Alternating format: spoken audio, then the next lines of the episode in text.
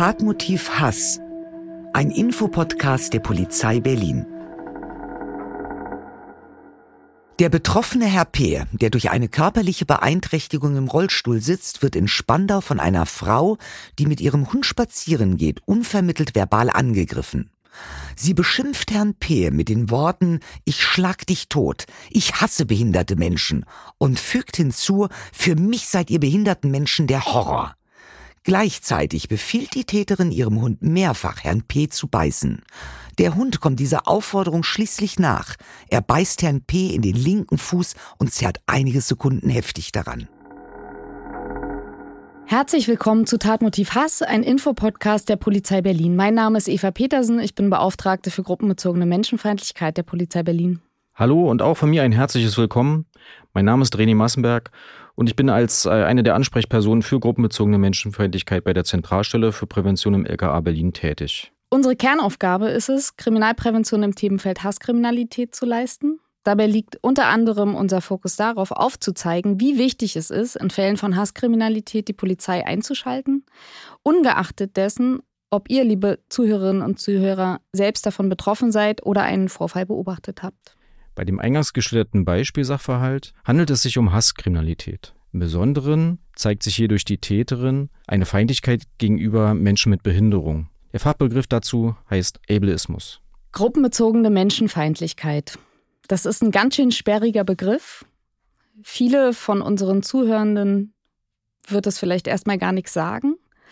Und Deswegen dreht sich in unserer heutigen Folge alles um den Themenbereich gruppenbezogene Menschenfeindlichkeit. Was ist das eigentlich? Was gehört dazu? Und dazu haben wir uns unseren heutigen Gast eingeladen. Das ist Professor Dr. Andreas Zick. Ihn anzumoderieren in aller Kürze ist relativ schwierig, weil viel über ihn zu sagen wäre. Er ist seit 2013 Direktor des Instituts für interdisziplinäre Konflikt- und Gewaltforschung, Professor für Sozialisation und Konfliktforschung an der Universität Bielefeld. Hat ein Studium der Psychologie gemacht, 1996 promoviert zum Thema Vorurteile und Rassismus, hat einen Abschluss zur Lehrberechtigung von der Philosophischen Fakultät der Martin-Luther-Universität in Halle-Wittenberg, zahlreiche wissenschaftliche Forschungs- und Lehrtätigkeiten, Veröffentlichungen. Er ist Sprecher des Forschungsinstituts für sozialen Zusammenhalt an der Universität Bielefeld Mitglied im Sachverständigenrat der Integrations- und Antirassismusbeauftragten der Bundesregierung, kurzum der renommierteste deutsche Experte in der Sozialpsychologie und auf dem Themengebiet der gruppenbezogenen Menschenfeindlichkeit. Herzlich willkommen, wir freuen uns sehr. Herzlich willkommen auch äh, von mir. Ich freue mich auch, hier zu sein. Ich kann vielleicht noch kurz dazu sagen, dass dieses Konzept der gruppenbezogenen Menschenfeindlichkeit ja eigentlich von meinem Vorgänger ausging, Wilhelm Heidmeier der auch bei uns am Institut noch ist. Und über die Sperrigkeit dieses Begriffs und warum manchmal Sperrigkeit notwendig ist, reden wir vielleicht gleich. Sehr gerne. Sie sitzen vor mir, Sie sind ein Mann, Sie sind weiß. Warum haben Sie sich entschieden, sich für diese Thematik zu interessieren, darüber zu forschen äh, und natürlich ganz Deutschland zur Verfügung zu stehen, auch zu dieser Thematik. Und ich kann jetzt selber dazu sagen, im Vorgespräch haben Sie das netterweise verweigert. Ich bin auch alt, deswegen, äh, ich, ich habe so viel gemacht, weil ich einfach schon älter bin. Also ich bin jetzt über 60. Das heißt, ich habe ich hab schon viel machen können. Sie sind alle jünger, Sie haben noch viel zu tun. Deswegen habe ich viel Forschung machen können, weil ich einfach lange in dem Geschäft bin. Die Frage, warum habe ich mich beschäftigt mit Vorurteilen und Rassismus so relativ früh in den 90er Jahren? Der erste Grund ist, weil ich in der Forschung gesehen habe, dass sich in Deutschland so wenige Menschen damit beschäftigt haben. Ich bin ein Kind der 60er Jahre. Ich bin aufgewachsen in einer großen, kinderreichen Familie. Ich habe selbst die Erfahrung gemacht, dass wir wegen des Kinderreichtums, ich zum Teil dann in der Schule, habe ich gehört, irgendwie wir wären asozial, weil wir so viele Kinder sind. Und ich bin im Ruhrgebiet aufgewachsen. Und ich bin im Ruhrgebiet aufgewachsen in einer Schule mit Menschen aus sehr verschiedenen Kulturen, Menschen mit Einwanderungsgeschichte. Damals hießen die Ausländer und dann hießen die Gastarbeiter. Und meine, meine Freunde hatten äh, Migrationshintergrund und wurden aber auch darauf darauf angesprochen, also wurden danach klassifiziert. Das ist mir schon relativ früh aufgefallen. Und dann ist es ein Haushalt. Mein, mein Vater war Richter. Mein Vater war Vorsitzender Richter im Bartsch-Prozess. Der Bartsch ist Kindermörder gewesen, der auch äh, wegen sechsfachen Kindermordes dann verurteilt worden ist. Mein Patenonkel, Günther Bohn, beide sind verstorben, hat den Majdanek-Prozess geleitet. Den Prozess um das Konzentrationslager Majdanek und die haben zu Hause geredet. Und irgendwie bin ich da aufgewachsen, aber ich glaube, es war tatsächlich auch das Ruhrgebiet und die frühe Erfahrung, wie leicht es ist, Menschen allein auf der Grundlage von Gruppenzugehörigkeit abzuwerden. Das als alltägliche Erfahrung. Ja, und so wachsen wir auf. Und ja, ich habe dann auch Schülerkabarett gemacht und da haben wir uns natürlich mit politischen Themen, mit gesellschaftlichen Themen befasst. Und ich glaube, das war ziemlich gut dieses Thema der gruppenbezogenen Menschenfeindlichkeit im Rahmen von gesellschaftlichen Zuständen auch zu betrachten. Ja, und dann habe ich Psychologie studiert. Ich habe aber auch Theologie studiert. Was sehr wichtig war in der Theologie, ich habe evangelische Theologie studiert, richtig voll und richtig lange mit allem drum und dran, haben wir Fragen diskutiert, die eine große Rolle spielen, aber in der Psychologie viel weniger eine Rolle spielen, zum Beispiel Ethik, ja? Menschenrechte, wir sind in den 60er Jahren, dann rutschen wir in die 70er Jahre, in die 80er Jahre. Wir hatten lauter gesellschaftliche Themen, wo immer wieder Feindbildkonstellationen eine Rolle gespielt haben. Ja, und dann hatten wir in den 90er Jahren eine unsägliche Asyldebatte und eine Hasswelle. Wir haben 93, wir erinnern jetzt 30 Jahre lang Soling. Wir haben in der Gesellschaft alle sehen müssen, wie Menschen von Rechtsextremen hinterrücks ermordet wurden, und es hat mich nicht losgelassen. Ich war in der Ruhr-Universität in Bochum und wir kriegten eine Anfrage aus den USA, ob wir für eine vergleichende Studie USA und Europa, ob wir Partner werden könnten. Das war die Situation. Das war 1987, 88, kriegten wir eine Frage, weil die suchten in Amerika Vergleichsdaten aus Deutschland zum Thema Vorurteile. In Amerika haben die über Rassismus gesprochen. Wir haben in der Psychologie reden viel über Vorurteile. Ist immer schwierig nachzuvollziehen, wann reden wir über Rassismus, Menschenfeindlichkeit, Vorurteile, Stereotype. Es gibt verschiedene Konzepte. Für einen Wissenschaftler null Problem. Ist gut, wenn wir viele Konzepte haben, die möglichst genau sind. Für Öffentlichkeit nicht so ganz einfach. Ne? So, wir wissen auch, was wir mit diesem Wortungetüm gruppenbezogene Menschenfeindlichkeit getan haben. Wir haben ja erstmal dann mit Menschen auch viel vielleicht ver verwirrt. Aber damals war die Situation, wir kriegten einen Anruf und es gab keine Daten. Und das ist dann für jemand, der gerne forscht über die Welt und die Welt verstehen möchte, das ist ja das, was wir gerne machen in der Forschung, haben wir dann gesagt, das ist interessant, wir machen damit. So entstand die Dissertation. Dann wollte ich sie loswerden und habe gesagt, nee, jetzt beschäftige ich mich mit Minoritätenperspektive, mit Immigrantinnen, Immigranten, wie sie denn hier überhaupt einen Weg gehen können in einer Gesellschaft, in der viele Vorurteile sind. Das war die Habilitation.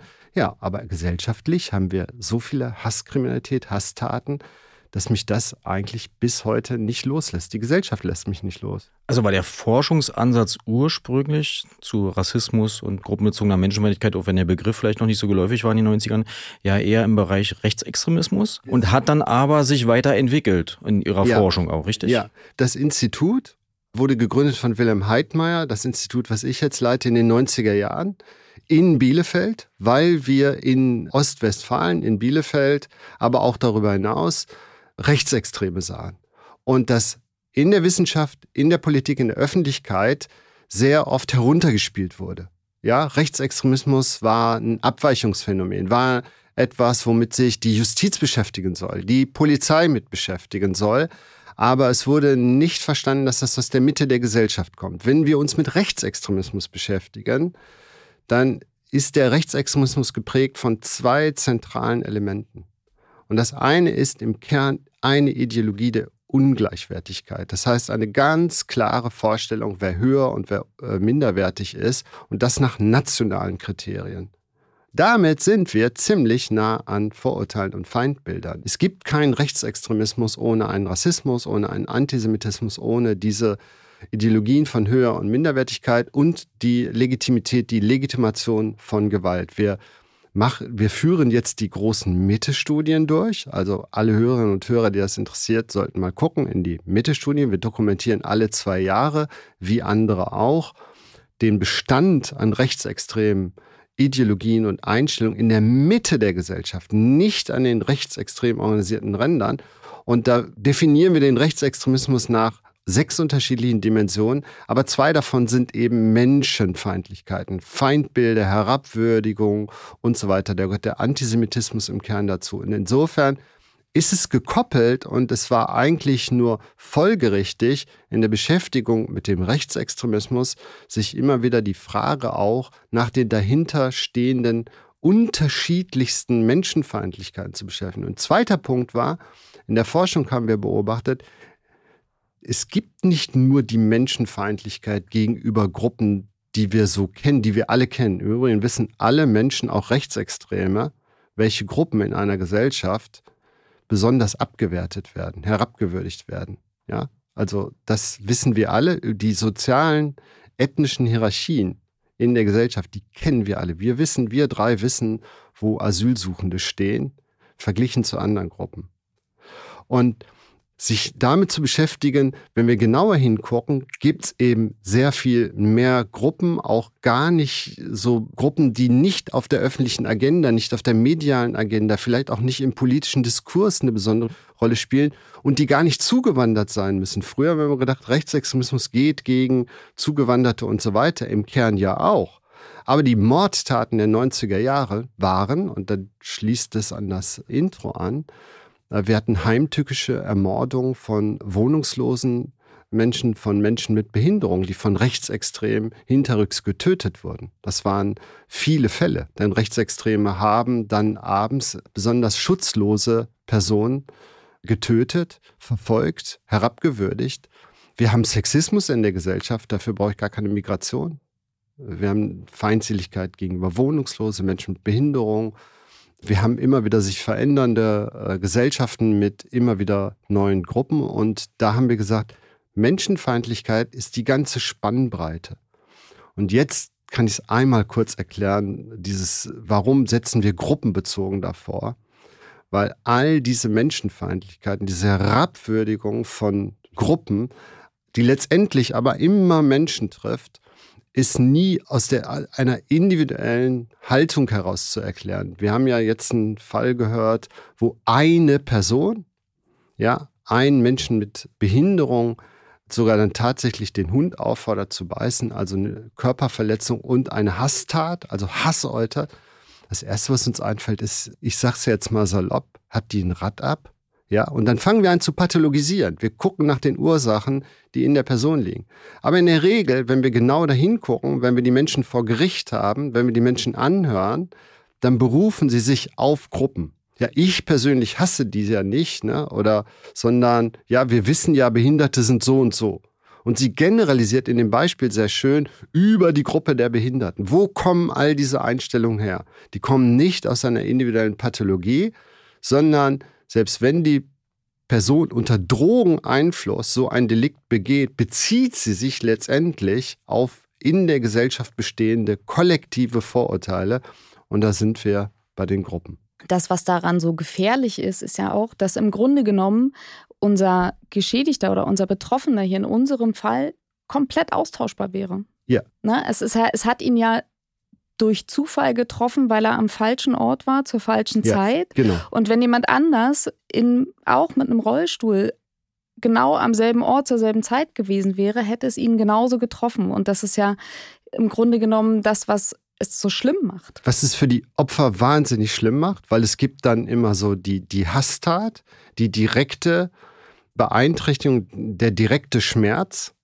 Deswegen, es ist wichtig, dieses zu melden, zu, anzuzeigen und im zweiten Schritt für alle Opfer dann ein System bereitzustellen, wo sie das auch aufarbeiten können. Viele Opfer nehmen das mit nach Hause, weil wenn dann die Tat passiert ist, es wird vielleicht aufgeklärt, vielleicht wird sogar jemand inhaftiert. Die Opfer wissen, also es gibt hier eine Strafverfolgung.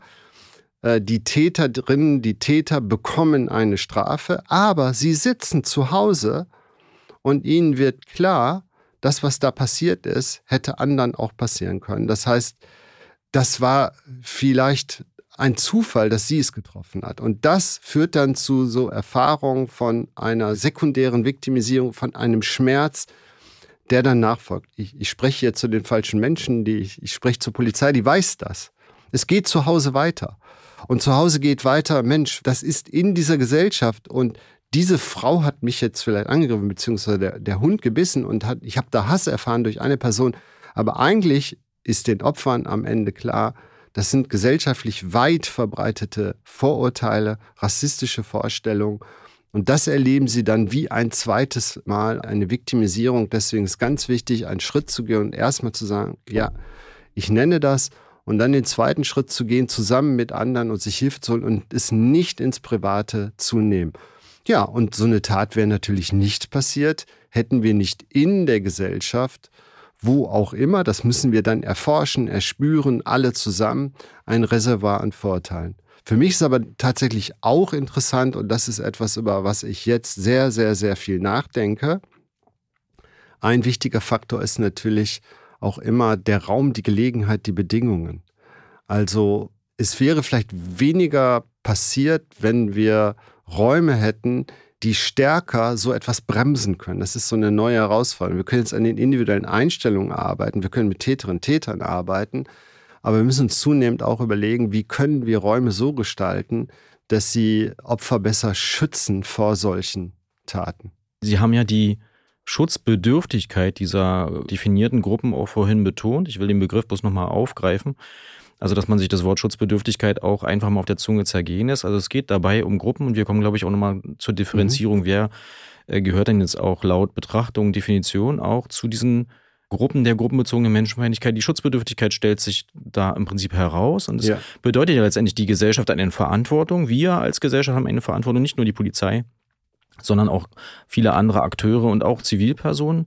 Und wir werden auch in anderen Folgen auch noch darüber sprechen, wie mhm. man sich in derartigen Situationen dann auch verhalten kann, wenn man etwas derartiges beobachtet und jetzt ohne sich selbst zu gefährden auch einschreitet. Aber diese Schutzbedürftigkeit, also wir müssen, wer bleibt bei dem Betroffenen, bei der Betroffenen in dieser Situation und vor allem auch danach. Also wir müssen Räume schaffen, wie Sie schon sagten, um diesen Menschen besser Hilfe anzubieten, sie zu unterstützen und vor allem auch dieser Isolation aufgrund ihrer Gruppenzugehörigkeit auch herauszuholen. Mhm, ganz genau. Also ihr macht ja noch eine Folge zum Thema Zivilcourage. Das ist ganz wichtig in so einer Situation, wenn ich da reingehe in die Situation, dann verhalten wir uns in der Forschung gar nicht anders als Polizeien, die dann ja irgendwie mal gucken müssen, wie sie dann den Sachbestand da aufnehmen und genau protokollieren. Das sind bestimmte Räume. Das sind aber eben auch, wir müssen auch gucken, wir müssen über Zivilcourage reden, denn in der Regel stehen da welche drumherum. Wir haben sehr viele rassistische Taten in, in Deutschland gesehen und bei vielen Taten, die vor allen Dingen im öffentlichen Raum sind, sind dann eben Menschen, die auch nicht hineingehen, dort nicht dazwischen gehen. Es gibt verschiedene Motive. Das gehört dazu. Und bei der Frage, welche Menschen können gruppenbezogene Menschenfeindlichkeit erfahren, dann sind es da für mich auch immer Menschen in Gruppen. Gruppenbezogene Menschenfeindlichkeit ist eigentlich basiert auf einer Feindseligkeit gegenüber Personen, Individuen, gegenüber Gruppen, weil sie bestimmten sozial abgewerteten Kategorien angehört. Theoretisch können dort alle, alle können Menschenfeindlichkeit erfahren. Ähm, wir haben eine große Spannbreite. Äh, ich habe einiges genannt. Sexismus gehört da mit dazu, die sexuellen Feindseligkeiten. Wir haben jetzt neue Formen der Menschenfeindlichkeit gegenüber Transpersonen. Wir haben in Deutschland, glaube ich, eine sehr schwierige Diskussion zu führen der Feindseligkeiten gegenüber Menschen mit anderer sexueller Orientierung. Denn im Standard, also alles, was in der Mitte von einer vermeintlich unterstellten Norm abweicht für Menschen, kann Feindseligkeit erfahren. Wir merken das ja. Wir haben während der Corona-Zeit allein im Hellfeld einen Anstieg bei der vorurteilsbasierten Hasskriminalität. Und wenn wir genau reingucken, dann ist es vor allen Dingen eine Steigerung bei Hasstaten gegenüber Menschen mit einer den Tätern oder Täterinnen vermeintlich anderen sexuellen Orientierung, gegen Transpersonen, Queerfeindlichkeit und so weiter. Wir haben diese ganzen Debatten jetzt in der Gesellschaft, diese ganzen identitätspolitischen Debatten. Wir diskutieren über Wokeness und über Gendersternchen und all das. Und da macht der Populismus gerade ein gutes Geschäft mit, mit diesen Feindseligkeiten. Aber wir sagen, wir müssen offen sein, wir müssen in die, in die Gesellschaft hineingucken und immer wieder uns die Frage stellen, gibt es Gruppen, die gerade Vorurteile, Herabwürdigung, Diskriminierung, Rassismus nicht nur individueller Art, sondern institutioneller Art und struktureller Art, da entkoppelt sich das von den Individuen, erfahren, müssen alle Gruppen im Blick haben. Das verlangen wir über das, über das Konzept. Es gibt Gruppen, die wenig gruppenzogene Menschenfeindlichkeit erfahren, wie zum Beispiel ich, also ein, ein, ein weißer älterer Mann, erfährt eigentlich keinen Rassismus, ja, ob, obwohl sich das für manche alte weiße Männer so anfühlt, als wenn, merken wir ja schon, wenn wir klassifiziert werden, also vielleicht haben wir jetzt Zuhörer, die auch in der gleichen Kategorie stecken wie ich, und dann merken wir ja ganz schnell, wie uns das irgendwie, nein, da will ich nicht rein. Aber es ist genau das, was mit anderen passiert. Gruppen, die keine Menschenfeindlichkeit erfahren, haben in einem demokratischen System eine höhere Aufgabe, das zu überprüfen. Eine unserer zentralen Thesen ist, Demokratien hängen substanziell davon ab, dass wir ein Prinzip der Gleichwertigkeit in Gesellschaft haben. Nicht der Gleichheit in ökonomischen Verhältnissen, das ist irgendwie eine Vision, also das Kapital äh, ist ungleich verteilt und wird ungleich verteilt. In diese Wirkmechanismen können wir kaum eingreifen, aber Demokratien hängen von der Bemessung der Gleichwertigkeit ab. Das steht im Grundgesetz so drin. Das ist die Verpflichtung, das ist einer der Grundpfeiler des Grundgesetzes, das ja entwickelt wurde, um eine stabile Demokratie zu haben nach der Erfahrung des Nationalsozialismus. Das heißt, die Gesellschaft muss bemessen, ob es in Institutionen, in der Gesellschaft, selbst im individuellen Bereich Gruppen gibt, die als minderwertig markiert werden. Und daran bemisst sich der gesellschaftliche Zustand können wir sagen, Hä? nein, das ist ja irgendwie ein bisschen drüber, aber da bin ich sehr eisern. Demokratien kommen durch Vorurteile nicht vorwärts, sondern eigentlich durch das Ausmaß, in dem wir Konflikte konstruktiv regulieren können, das heißt, indem wir Vorurteile abbauen können. Das ist Fortschritt. Diese Ideologie der Ungleichwertigkeit, die ja als Grundannahme in diesem Themenbereich herrscht, ich würde gerne Ihnen ein Beispiel erzählen und Sie zu Ihrer Einschätzung fragen. Mhm. Und zwar war ich bei einem runden Tisch, da ging es um das Thema Obdachlosigkeit. An diesem runden Tisch haben auch Sozialarbeiter teilgenommen, Menschen, die eben mit Obdachlosen mhm. arbeiten, auch Leiter von Unterkünften und so weiter. Und einer der Sozialarbeiter sagte, es ist schon ziemlich verrückt. Wir haben die Gruppe der Obdachlosen und trotzdem findet innerhalb dieser Gruppe ja. natürlich auch eine Abwertung statt. Da gibt es die Gruppe der deutschen Obdachlosen, dann gibt es die Gruppe der ausländischen Obdachlosen und die Spitze des Eisbergs war, weil Sie es gerade angesprochen haben, die Gruppe der transgeschlechtlichen Obdachlosen. Da beobachtete er eben auch innerhalb dieser Gruppe diese Ideologie der Ungleichwertigkeit bzw. die Herabwürdigung. Wie kann man das denn nun noch erklären? Ganz massiv. Das ist etwas, was ja das andere nicht entschuldet und verharmlost. Also das ins Verhältnis zu setzen, ich höre das sehr oft. Wir haben uns viel beschäftigt mit Menschenfeindlichkeit gegenüber Wohnungslosen und Obdachlosen und es sind in Deutschland wenige, wenige Forschende, die in dem Bereich forschen. Also das ist auch so eine Erfahrung, die ich jetzt immer stärker mache. Wir haben Gruppen gegenüber der Menschenfeindlichkeit beherrscht und relativ wenig Wissen dazu. Menschen in Armut, Menschen in Einsamkeit, Menschen, die alt sind, in, in Altersheimen sitzen oder vielleicht dort eben gelandet sind. Und dann beschäftigen wir uns damit und dann höre ich, aber jetzt guck mal in die Wohnungslose und Obdachlose, äh, wie die aussehen und wie die sich verhalten. Wir wissen das schon lange. Also wir wissen, dass äh, in den Unterkünften sind die Konflikte massiv. Wir wissen das von geflüchteten Unterkünften. Haben wir sofort gehört, 2016, ähm, als viele Menschen zu uns gekommen sind, wurde, wurde ich fast täglich dazu gefragt, wieder in einer geflüchteten Unterkunft, Gewalt unter Geflüchteten und so weiter. Das heißt, es gibt innerhalb der abgewerteten Gruppen Abwertungsmechanismen. Und die sind auch ebenso zu behandeln, aber, und das tun wir auch, weil das sind oft dann weniger Vorurteils- und Einstellungsmuster, als da sind die Ursachen oft ein Wettbewerb und knappe Ressourcen. Und da gibt es eine Hackordnung. Und da spielen auch Vorurteile eine Rolle, da spielt auch eine sogenannte, in Anführungsstrichen, Fremdenfeindlichkeit eine Rolle. Gerade jetzt, weil wir eine hohe Zuwanderung haben, entstehen da soziale Ordnung. Wir merken ja auch, wie Menschenfeindlichkeit schafft soziale Ordnung, basiert auf einer Ungleichwertigkeit, einer Annahme über die soziale, ganz banal höheren Minderwertigkeit. Das wird ausgehandelt. Aber das relativiert überhaupt nichts, was an anderen Stellen passiert. Und wir müssen immer extrem genau hingucken, wo finden wir die Ursachen. Und Menschen, die in sehr prekären, armen, knappen Verhältnissen leben, leben unter Bedingungen, in denen ihnen das Vorurteil einen vermeintlichen Vorteil verschafft. Und damit müssen wir uns befassen. Aber das ist in der Forschung eine ganz zentrale Frage. Warum gibt es innerhalb von Minority Communities, Minderheitengemeinschaften so massiv Vorurteile? Eine These ist, dass die Gesellschaft das auch in die Gruppen weitergibt. Das heißt, eine steile These ist, das ist ein Mechanismus, mit dem Mehrheiten immer wieder dafür sorgen, dass Minderheiten nicht nach oben kommen, indem sie immer wieder Minderheiten in Situationen versetzen, wo sie untereinander in einen massiven Wettbewerb und Konflikte geraten. Das Wissen, das ist ein bisschen besser beobachten wir das in den USA, die meiste Rassismus- und Vorurteils- und Menschenfeindlichkeitsforschung, auf die wir uns beziehen in den USA, also gated Communities und so weiter. Und auf der anderen Seite dann eben prekäre Wohngebiete. Und dann beschäftigen wir uns damit und dann sehen wir diese ganzen inner Gewalt in Black Communities, Gewalt in Ethnic Communities, Entwicklung von kriminellen Milieus.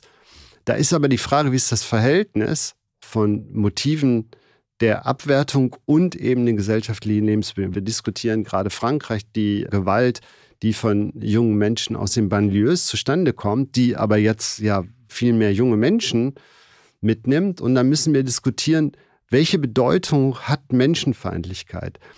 Ich mache auch selten, das ist jetzt doof für die Podcast-Folge, die gerade läuft, nur Menschenfeindlichkeit zum zentralen Gegenstand. Denn Menschenfeindlichkeiten werden dann ausgeübt, wenn sie eine Funktion erfüllen sollen.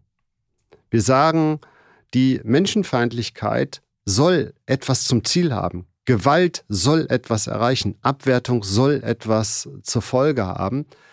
Und auch das ist ja die Erfahrung, die Opfer machen, wenn ich im Rollstuhl sitze und ich werde dann irgendwie, da fällt ein Spruch, dann müssen wir fragen, uns damit beschäftigen, das verfolgen und versuchen, Einstellungsmuster, Emotionen, die vorurteilsbasiert sind, also Menschenfeindlichkeit ist nicht, ist eine Überzeugung, ist, Menschenfeindlichkeit kann emotional geäußert werden, ja, Wut ist in weiten Teilen in unserer Gesellschaft auch eine gesellschaftspolitische Äußerung geworden, muss gar nicht gefühlt werden. Und kann sich im Verhalten äußern. Gerade beim Thema Wohnungslosigkeit, Obdachlosigkeit äußern sich viele Mehrheitseinstellungen nicht so sehr in verbalen Äußerungen, auch gegenüber Menschen mit Behinderung, sondern indem äh, man versucht, sie von den öffentlichen Plätzen wegzubringen oder einen Bogen um sie herum macht, also im Verhalten. Das ist auch so etwas, was diskutiert wird. Aber wir müssen fragen, welche Funktion hat es? Warum setzen Menschen die Menschenfeindlichkeit ein? um was zu erreichen, um höhere Minderwertigkeit herzustellen und so weiter. Und das müssen wir dann fragen, wenn wir in Einrichtungen sind, wo auch Menschen, die unter Vorurteilen leiden, dann selber das weiter transportieren. Hat auch immer im Kern was damit zu tun. Das war tatsächlich dann 1996 so ein Kernthema meiner Promotion bei Vorurteilen Rassismus. Wir haben massive Bildungseffekte da drin. Also wir sehen gerade Gruppen von wohnungslosen Menschen, obdachlosen Menschen und so weiter, das sind nicht die Gruppen, wo wir unsere Bildung hineintragen, die wenig politische Bildung erfahren. Ja, es gibt viele Streetworker, die das machen. Wir haben die Zeitschriften, die ab und zu uns mal fragen. Wenn wir solche Abwertungsmuster sehen, dann beschäftigen wir uns damit und dann müssen wir grundständig auch ein Bildungsangebot machen, auch in diesen Gruppen, auch in Minoritätengruppen. Warum ein Rassismus, eine Menschenfeindlichkeit innerhalb von Gruppen, die selber unter gesellschaftlichen Vorteilen leiden, warum das nicht äh, sinnvoll ist, die Menschenfeindlichkeit oder eben, wie es in Amerika heißt, die Racecard zu ziehen. Es hilft ihnen nicht weiter. Es macht es eher noch schlimmer, weil die Mehrheitsgesellschaften sehen dann, guck mal, was da los ist. Das war bei den geflüchteten Unterkünften zu. Da haben wir ganz viele Nachrichten gehabt, ne? wie viel Gewalt, wie viel Konflikte und so weiter. Jeder einzelne Fall wurde klar. Aber über das gesellschaftliche Reservoir an Vorurteilen haben wir dann nicht mehr geredet. Diesen Gruppen fehlt dann einfach auch ganz oft, also gerade beim äh, sozialen Status und beim Klassismus, eben das gemeinsame Sprachrohr oder auch einfach eine Möglichkeit, angehört zu werden. Ne? Also, dass, dass man einfach auch so ein bisschen mal eine, die, die Mehrheit der Gesellschaft darüber auch mal informiert, breit informiert. Ja, wie geht es? Wie sind eigentlich die Zustände in diesem Milieu? Das kann man natürlich auch nur über Medien oder über Informationsweitergabe und Sprachrohre, mediale. Und da ist einfach wahrscheinlich entweder wenig Interesse da, beziehungsweise auch wenig Optionen sind äh, in diesen Milieus vertreten, sich auch äußern zu können. Ne? Was sind unsere Ansichten, was sind unsere Probleme und vor allem, wer hilft uns? Ich würde sehr, sehr gerne. Wir haben jetzt schon viele sogenannte Ismen mal benannt, Antisemitismus, Rassismus. Lassen Sie uns gern tatsächlich trotzdem für unsere Zuhörerinnen und Zuhörer einmal definieren, welche Gruppen gehören denn jetzt aktuell sozusagen dazu. Sie haben Heidmeier vorhin angesprochen, ähm, dieses System der gruppenbezogenen Menschenfeindlichkeit ja. als Syndrom. Genau, richtig. Und äh, die sozusagen die Ismen sind die Symptome, ja. die sogenannten. Ja, also wir haben gesagt Syndrom. Es ist also noch komplizierter. Und äh, nein, es tut mir eigentlich überhaupt nicht leid. Wir sind ja eine leistungsorientierte Bildungsgesellschaft, deswegen kann Deutschland auch ein Konzept wie gruppenbezogene Menschenfeindlichkeit mal vertragen. Also wir wollen ja auch was lernen. Wir reden von einem Syndrom. Gruppenbezogene Menschenfeindlichkeit, Abwertung von Menschen aufgrund ihrer Zugehörigkeit zu bestimmten Gruppen, aber die Abwertung erfolgt eben auf der Grundlage meiner Gruppenzugehörigkeit. Die Frau, die einen Menschen mit Unterstützungsbedarf, also auch da müssen wir ja aufpassen, wie wir Gruppen bezeichnen, ob das nicht schon abwertend ist. Das machen wir auf der Grundlage, weil wir meinen, wir sind ermächtigt durch unsere Gruppen. Und jetzt sagen wir Syndrom, weil als wir angefangen haben zu forschen, beziehungsweise in den 50er Jahren, 30er, 40er Jahren hat die amerikanische Forschung angefangen zu messen Vorurteile, Prejudices weil die amerikanische Gesellschaft eine multikulturelle Gesellschaft ist und sie das natürlich, die haben hohen Diskriminierungsschutz, massiven Rassismus, aber die Idee, dass ich diesen Rassismus anzeigen kann, der ist dafür viel weiter ausgeprägt. Ja, das entsteht durch so ein Einwohnerland und da hat man angefangen, damals in den 40er Jahren Vorurteile gegenüber Katholikinnen und Katholiken, gegenüber Jüdinnen und Juden, also Antisemitismus zu messen und Racism zu messen und, und, und, und, und. Und wenn wir das messen mit unseren Fragebögen oder mit unseren vielen anderen Verfahren und dann überprüfen wir mal, wie ist denn die Wahrscheinlichkeit, dass wenn Menschen antisemitisch eingestellt sind, wie ist die Wahrscheinlichkeit, dass sie auch Vorurteil gegenüber anderen Gruppen haben. Sobald wir mehr als ein Vorurteil messen, sehen wir, das korreliert. Menschen können nur antisemitisch sein, relativ wenige, aber die Wahrscheinlichkeit steigt, dass ich auch andere Gruppen abwerte. Das heißt, es bildet sich ein Syndrom aus. Es ist nie nur die eine Feindseligkeit. Und das teilen auch Gruppen, die von Menschenfeindlichkeit betroffen sind. Wir haben viele Studien gemacht, auch zur jüdischen Perspektive auf Antisemitismus. Wir drehen das jetzt oft. Wir haben jetzt gerade eine Studie zu muslimischen Perspektiven auf die Muslimfeindlichkeit für den unabhängigen Expertenrat Muslimfeindlichkeit bereitgestellt. Die Studie ist erwähnt und kommt dann auch bald, also unsere Studie zu muslimischen Perspektiven. Minoritäten, wenn man sie befragt, nach der Gefahr gesellschaftlicher Vorurteilsmuster nennen dann alle Menschenfeindlichkeit gegenüber anderen Gruppen eben auch. Es ist miteinander verbunden. Und jetzt die Frage, wer gehört dazu?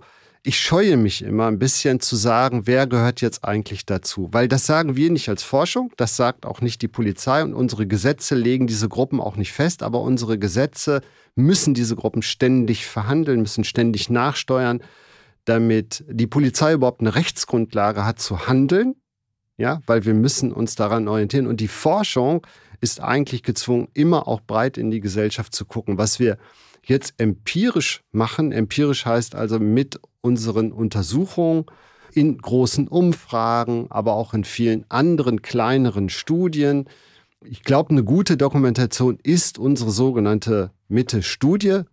Die neue wird am 21. September rauskommen und da erfassen wir gesellschaftlich sehr bedeutsame oder vorherrschende Abwertung gegenüber 14 unterschiedlichen Gruppen. Wir werden es jetzt noch mal ein bisschen im Kern reduzieren und eigentlich ist unsere These die im Moment, der Antisemitismus ist weit verbreitet. Das sehen wir nicht nur in den, unseren Einstellungen, sondern das sehen wir auch in der Hasskriminalität. Wir haben Rassismus gegenüber verschiedensten Gruppen. Wir haben einen kulturellen Rassismus, Muslimfeindlichkeit. Wir haben den sogenannten Antiziganismus und andere Formen. Und dann haben wir äh, den Bereich des Klassismus, also der Menschenfeindlichkeit gegenüber Menschen, die in schwierigen, sozialen, prekären, ökonomischen Situationen sind. Und dann haben wir massive Formen von Sexismus. Es ist uns ja jetzt, glaube ich, klarer geworden, dass in dieser Gesellschaft es mehr sexuelle Orientierung gibt als die die Norm einer heterogenen sexuellen Orientierung.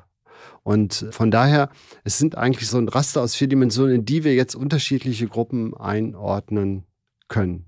Und das Problem ist ein bisschen auch, ums, ja, reden Sie nie mit einem Forscher, es ist alles noch viel komplizierter. wir müssen unterscheiden. Das, was wir in den Studien machen, sind offensichtliche Vorurteile. Das heißt ja, wir interviewen Leute und wir sagen ihnen Aussagen vor, von denen wir sagen, die sind in der Gesellschaft, die hören wir, die erfahren wir, die können Menschen erfahren. Juden haben zu viel Einfluss, ist so eine Aussage, nur die einzelne Aussage interessiert uns eigentlich nicht, sondern es sind immer mehrere Aussagen. Ja, weil bei einzelnen Aussagen sagen die Menschen uns dann oft, ja, aber ne, das stimmt doch. Sie finden für ein Vorurteil, dann kommt immer das Argument, in jedem Vorurteil steckt ein Körnchen Wahrheit. Ja, Juden haben viel Einfluss. Zu viel, da wird es dann schon schwierig. Bitte, wie definiert sich das? Darf ich da einmal eingrätschen, weil Sie das gerade sagen? Funktioniert dann noch diese Ideologie der Ungleichwertigkeit im Tenor der Herabwürdigung oder ist es nicht da genau eher sozusagen die Herbeischwörung einer Weltmacht, vor der Angst Sie herrscht? Können, Sie können herabwürdigen, indem Sie aufwerten. Okay. Sie können benevolent diskriminieren. Also, es redet gerade eine Frau zu mir. Frauen können Kinder wunderbar erziehen, viel besser als Männer. Schwarze haben Rhythmus im Blut. Genau. Mhm. Und schon, und jetzt kommt ein Punkt, ich habe ja gesagt, es ist kompliziert, aber das Schöne ist, Sie haben es jetzt selber kompliziert gemacht. Wir in den Studien, und ich glaube, das auch, was wir dann in den Statistiken haben, das, was polizeiliche Arbeit ist, das ist oft, wo wir sichtbare Formen haben. Die Schwierigkeit sind die subtilen Abwertungen. Also der subtile, der wohlmeinende Sexismus, der wohlmeinende Abwertung von Menschen mit Behinderung. Ne? Ach, sie armer Mensch. Oder Alternsvorurteile. Viele alte Menschen erfahren, dass sie eben minderwertig behandelt werden, was sie gar nicht wollen, was sie überhaupt nicht wollen. Dass ihnen unterstellt wird, sie könnten bestimmte Dinge nicht. Das ist eine sehr, sehr große Herausforderung. Das sehen wir und deswegen ist es auch gut, immer genau hinzugucken und sich selber zu fragen, ist das, was ich erfahre, erfahre ich das als Abwertung und dieses irgendwo zu platzieren, wo sie darüber reden können, weil viele Gruppen, Opfergruppen erfahren subtile Formen, versteckte Formen, sind der Meinung, wenn sie das jetzt irgendwie zur Anzeige bringen, dann schädigt das nur sie, weil die Gesellschaft das ja vielleicht so gar nicht anerkennt. Das ist für die polizeiliche Arbeit eine ganz große Herausforderung. Das sehen wir aus den Viktimisierungsstudien. Es kommt vieles nicht zur Anzeige. Einerseits, weil Menschen Angst haben, Polizeien so etwas zu sagen, was ja irgendwie verständlich ist, aber auf der anderen Seite auch, weil sie der Meinung sind, vielleicht reicht es nicht und dann fällt es auf mich zurück. Und das sind genau diese subtilen Formen, die kriegen wir in unseren Studien, da brauchen wir andere Studienformate für.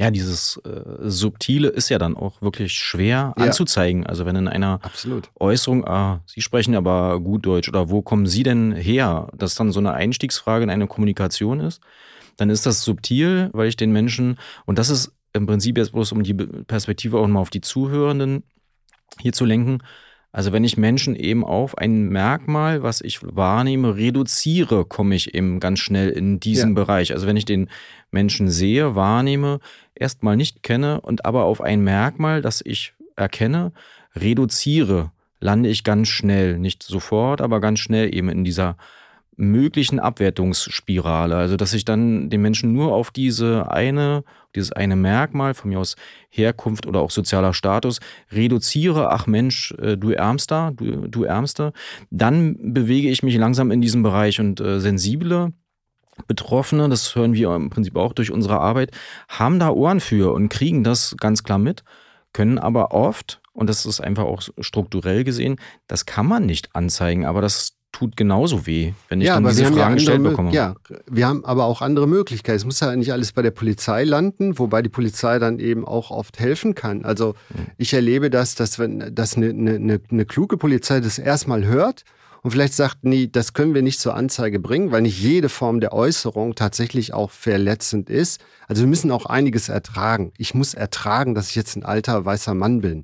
Also bitte, das kann ich nicht zur Anzeige bringen. Das ist ja in jeder Gesellschaft, was muss ich tolerieren? Wie viel Äußerung, wie viel Konflikte und Gegenmeinungen muss ich eigentlich tolerieren? Aber wir müssen eben die Sensibilität relativ hochfahren. Wir haben in Deutschland eigentlich eine Rassismusdiskussion.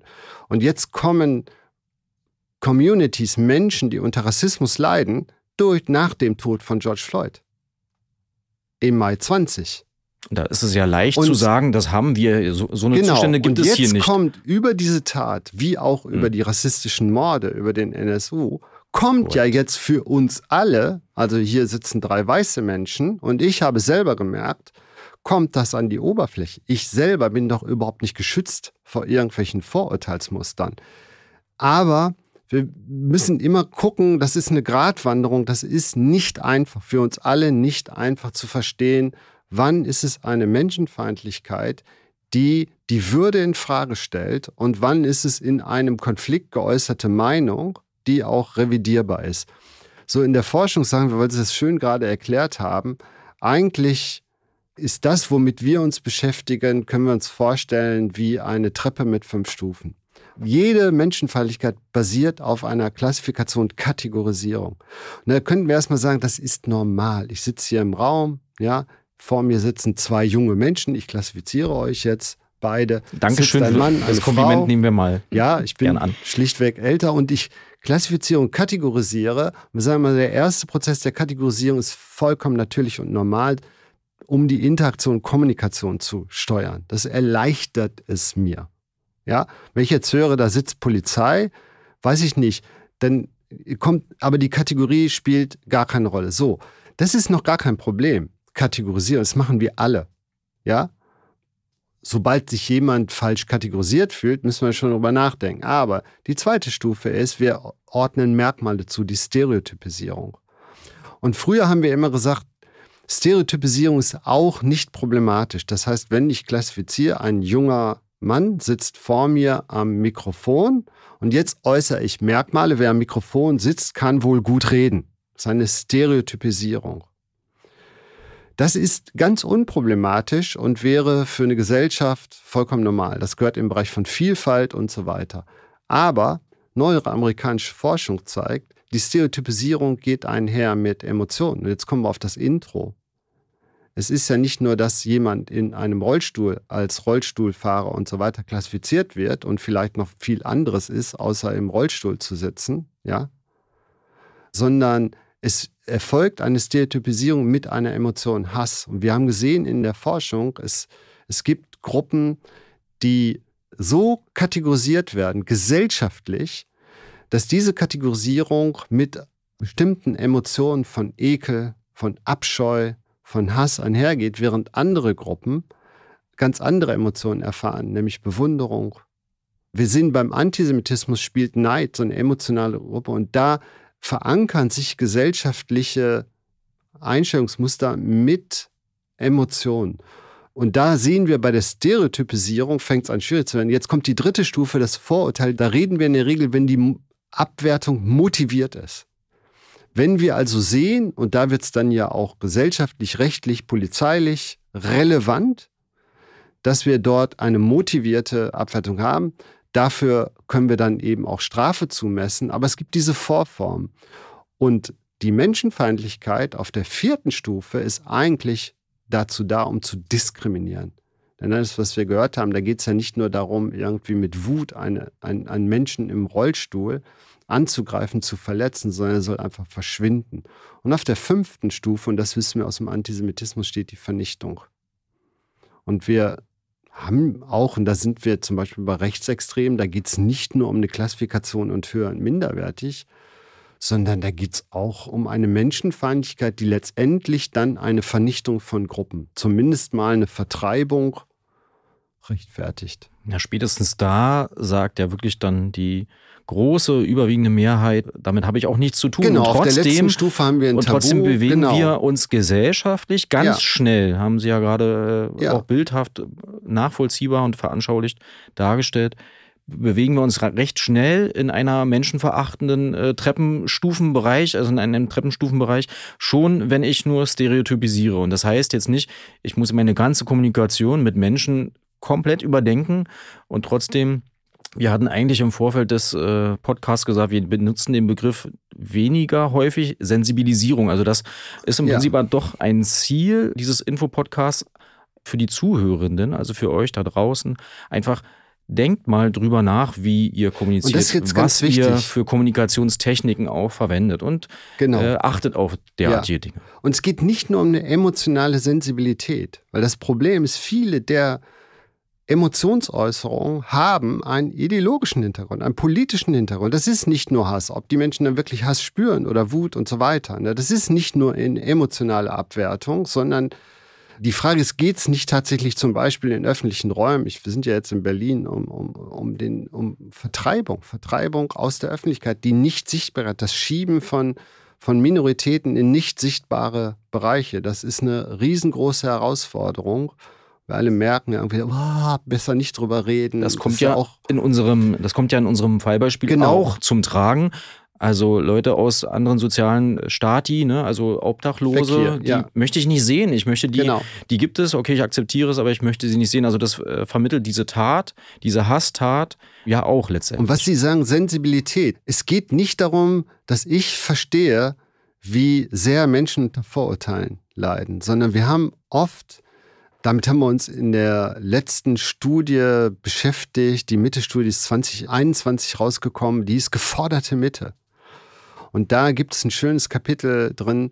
Ich habe zusammengearbeitet mit, mit Kollegen, die sich mit der Frage beschäftigt haben, wie können Menschen, die ideologisch vollkommen festgefahren sind, die ganz klares, geschlossenes Weltbild haben, inhaftiert sind wegen irgendeiner Hasstat, also Menschen, die wirklich ganz eindeutig jetzt andere Menschen menschenfeindlich begegnet sind.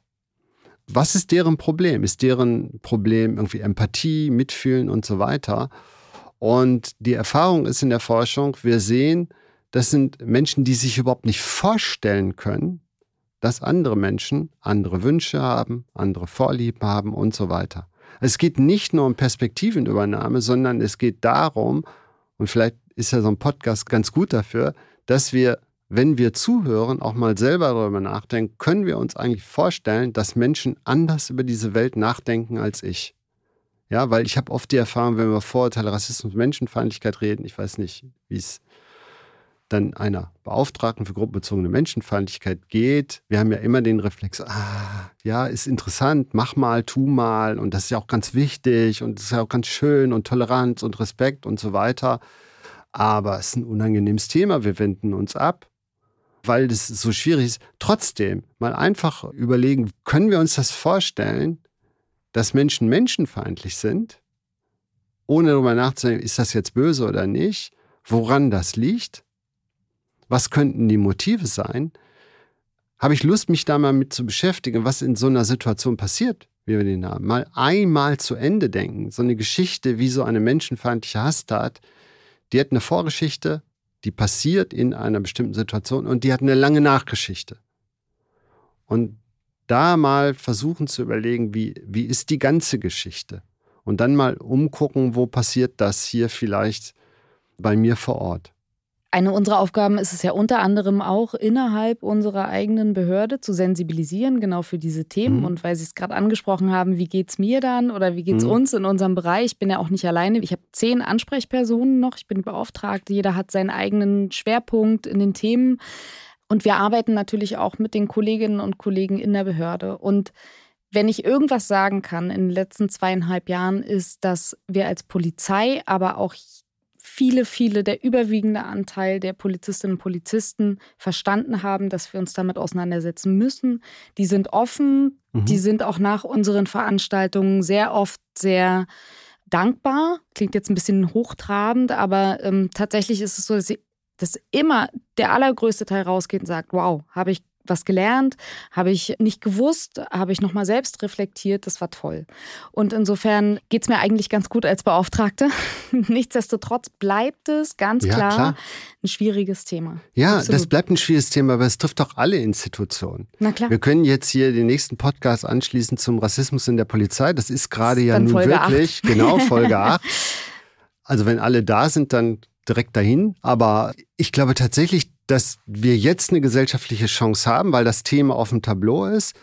Wir haben die Erfahrung selbst bei uns in der Universität gemacht, in Bielefeld. Wir hatten in der Universität Rechtsextreme, die studiert haben.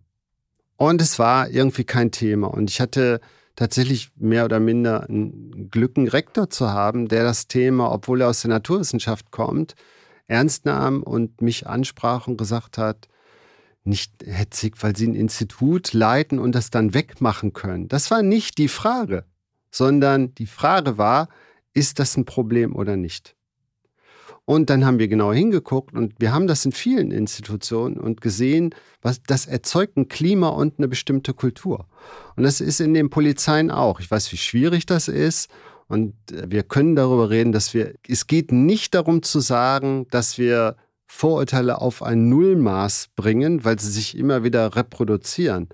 Aber die Hintergründe richtig zu verstehen und die Erfahrung zu machen, dass wir das, die Menschen vielleicht gar nicht brauchen, die ist gar nicht notwendig. Ja, das ist eine ganz zentrale Erfahrung und für mich hängt sie immer mit der Frage zusammen, was wollen wir für eine Gesellschaft haben? Und das ist, was wollen wir für eine Polizei haben? Das kann die Polizei sich fragen, das können wir uns fragen, was wollen wir in der Forschung haben, das ist gekoppelt an andere Themen, die alle im Podcast kommen. Das hängt zusammen mit Themen von Diversität. Haben wir eigentlich genügend Zugänge in höheren Bildungseinrichtungen für Menschen, die aus Arbeitermilieus kommen und so?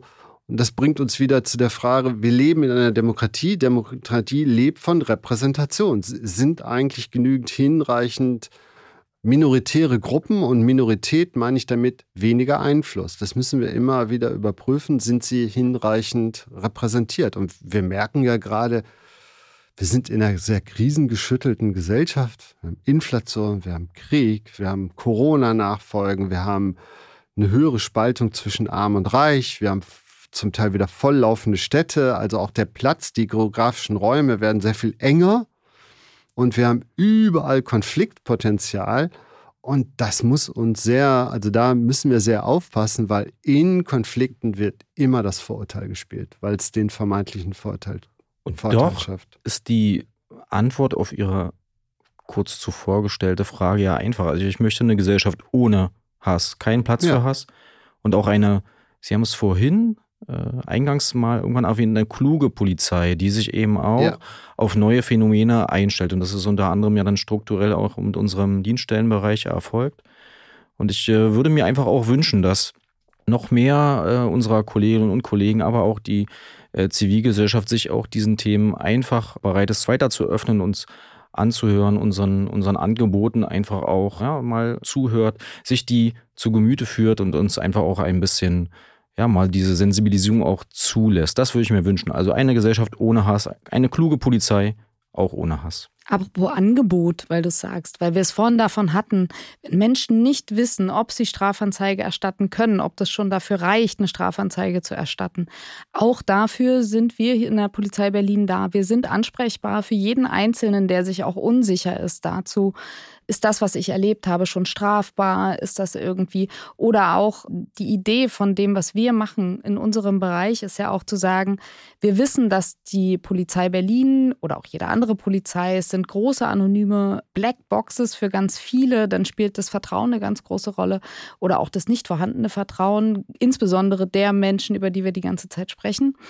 Und wir wollen genau das bieten. Wir sagen immer, wir sind zehn Leute, elf Leute, wir haben dieselben Namen, dieselben Gesichter. Wenn ihr euch an uns wendet, dann, dann müsst ihr keine Angst haben, irgendwie Gefahr zu laufen, dass ihr ab, abprallt irgendwo.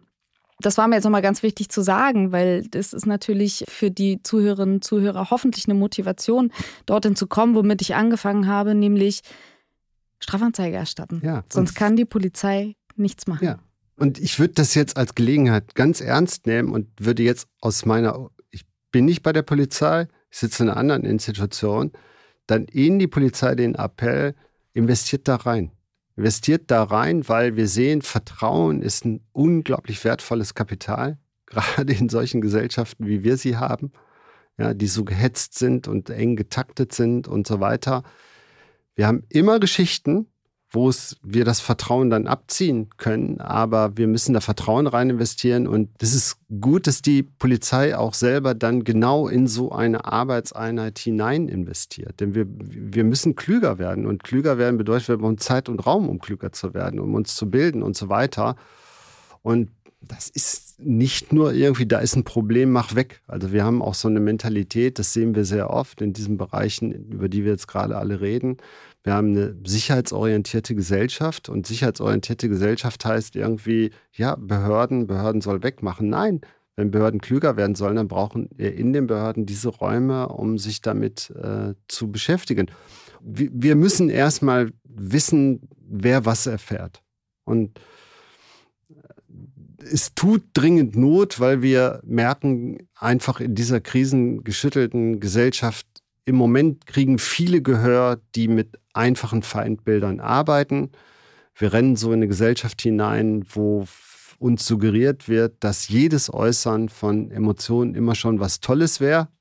Im Fußball haben wir auch viel lange daran gearbeitet, dass Fußball nicht nur pure Emotion ist, weil manche Emotionen ist schlichtweg nur Hass, sondern dass wir an allen Enden und Ecken in der Gesellschaft stärken, indem wir Polizeien klüger machen, indem wir Zivilgesellschaft stärken, die Zusammenarbeit mit NGOs, mit Beratungsstellen und so weiter äh, verbessern.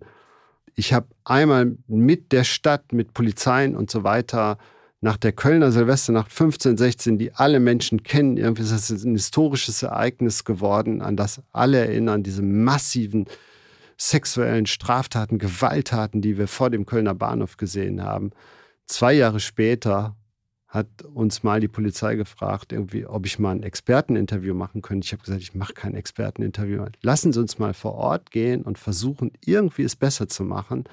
Und es ist zwei Jahre später so optimal gelaufen, weil wir uns ausgetauscht haben, weil wir aber auch eben extrem viel an diesen Hasstaten äh, wussten, die sind ins Hellfeld gekommen. Und da, da brauchen wir, um daran arbeiten zu können.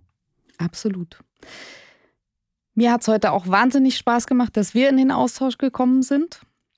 Ich danke Ihnen ganz, ganz herzlich dafür, dass Sie bei uns waren, dass Sie mit uns diese Podcast-Folge gemacht haben. Wir sind wieder um einiges klüger geworden. Ich hoffe, auch die Zuhörerinnen und Zuhörer haben viele neue Dinge erfahren und die Dinge, die Sie interessiert haben.